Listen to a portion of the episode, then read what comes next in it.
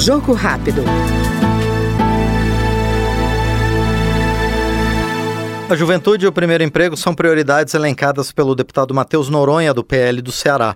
Segundo ele, as iniciativas legislativas que estimulem a geração de oportunidades vão pautar o mandato que conquistou nas urnas. Uma das bandeiras, das grandes bandeiras que por aqui estou eleito, foi essa da juventude em defender a oportunidade, defender o primeiro emprego para principalmente esses que acabam de fazer seus 18, 19 anos e não têm uma oportunidade de emprego no mercado de trabalho, que é tão concorrido.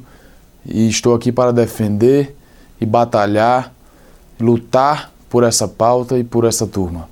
A gente também precisa capacitar esse pessoal, é, dando oportunidade de cursarem, de fazer uma faculdade, que a gente tenha futuros médicos, engenheiros, advogados e estando numa faculdade, consequentemente vão estar longe dessa da marginalização, do mundo das drogas, e é isso que a gente defende, que a gente busca. Jogo Rápido ouviu o deputado Matheus Noronha, do PL cearense. Jogo Rápido.